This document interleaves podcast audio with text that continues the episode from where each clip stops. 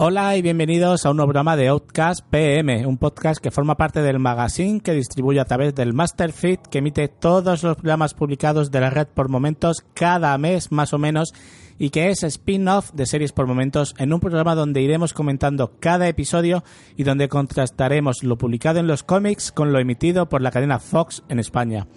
Episodio número 7 titulado Solo cuando llega el momento y que en inglés se titularía Along When It Comes y que se puso en el aire el pasado 15 de mayo.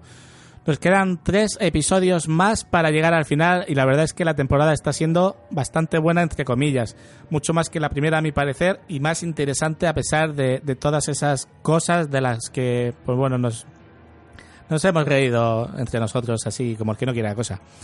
Este capítulo comienza también sin introducción. Es el segundo de los siete episodios emitidos hasta el momento que no lleva ninguna escena introductoria. Vemos cómo Kyle y su familia llegan a casa, el más recuperado de lo que cualquier persona normal puede estar después de que le ha caído, de, la, de la que le ha caído encima que tampoco es muy normal, pero bueno, es nuestro héroe y así que, bueno, pues se lo permitimos. La intención es huir de la ciudad cuanto antes, así que cogen lo necesario y se marchan. Megan y el reverendo llegan a casa para impedir la marcha de Kyle intentando tocarle la moral, pero este no accede y se marcha con su mujer y su hija. Pronto veremos una escena que me hizo recordar al diablo sobre ruedas cuando intentan huir y una camioneta los persigue o por lo menos Kyle cree que los persigue.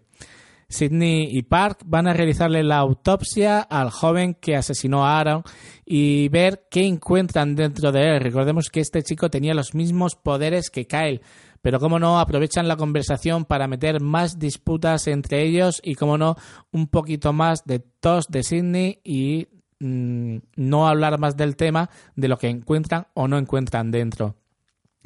Rose, la esposa de Giles, aparece levemente investigando por la casa donde supuestamente se escondía Aaron y la verdad es que esta mujer está tomando un papel muy importante en la serie en estos dos últimos episodios y se ha vuelto un personaje que ha pasado de estar en un cuarto plano a ser uno de los que más me está llamando la atención y de los que más me interesa su desarrollo.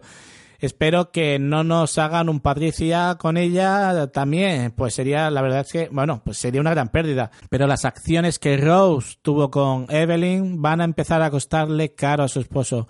Un agente se presenta frente a él en su casa para detenerlo como sospechoso.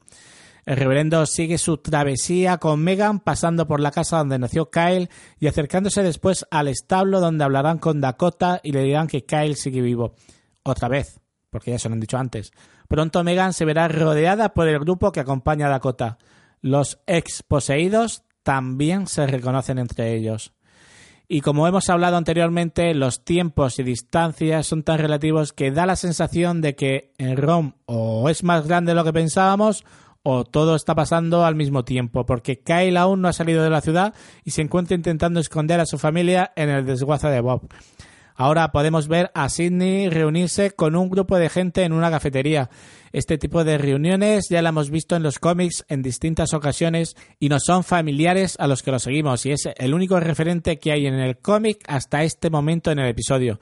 Realmente hasta ahora en toda la segunda temporada solo hemos encontrado dos referencias a ellos. La mención al padre de Kyle con su aparición en los cómics y esta reunión con gente que da la sensación de que es muy poderosa en el entorno de los infectados y que parece que son los que controlan y supervisan las acciones de Sidney. Este hace que le presten atención especial cuando comienza a contar que cree que Helen tuvo éxito al utilizar a los parias para acelerar la fusión y que eso es su salvación. Pero le dejan clara una cosa, o lo hace rápido o que se prepare para lo peor. Un Sidney al que cada vez el mojo negro le hace estar peor hasta el punto de provocarle un accidente que casi acaba con su vida. Finalmente, Kyle y su familia se ven atrapados por las personas que los persiguen, llegando a conducir a través del bosque para evitarlos y yo sigo pensando, pues sí que es grande esto, ¿no? En este último tramo del episodio y a falta de 15 minutos para el final, hemos ido intercalando entre varios personajes de una forma un poco rápida y sin que nos diga mucho y justo en ese momento es cuando aparece la mujer del jefe de bomberos tras la llamada de Rose que se ha hecho pasar por una de los poseídos.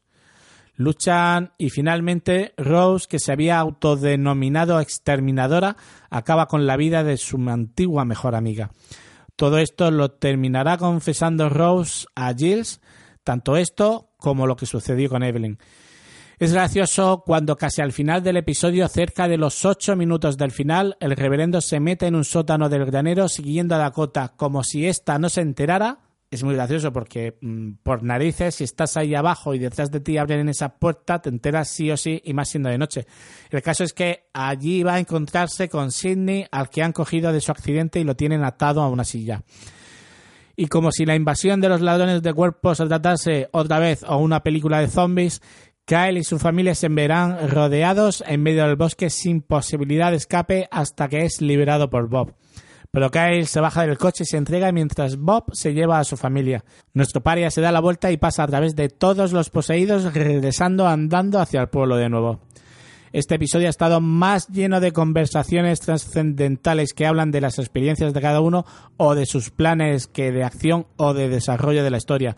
Está claro que a estas alturas de la serie lo normal es tener episodios de transición y dar el último impulso en los capítulos 9 y 10. Espero que me equivoque y que el próximo se anime más y que no bailen tanto entre los personajes solo con situaciones de relleno. Con esto terminamos el episodio de hoy de Outcast PM.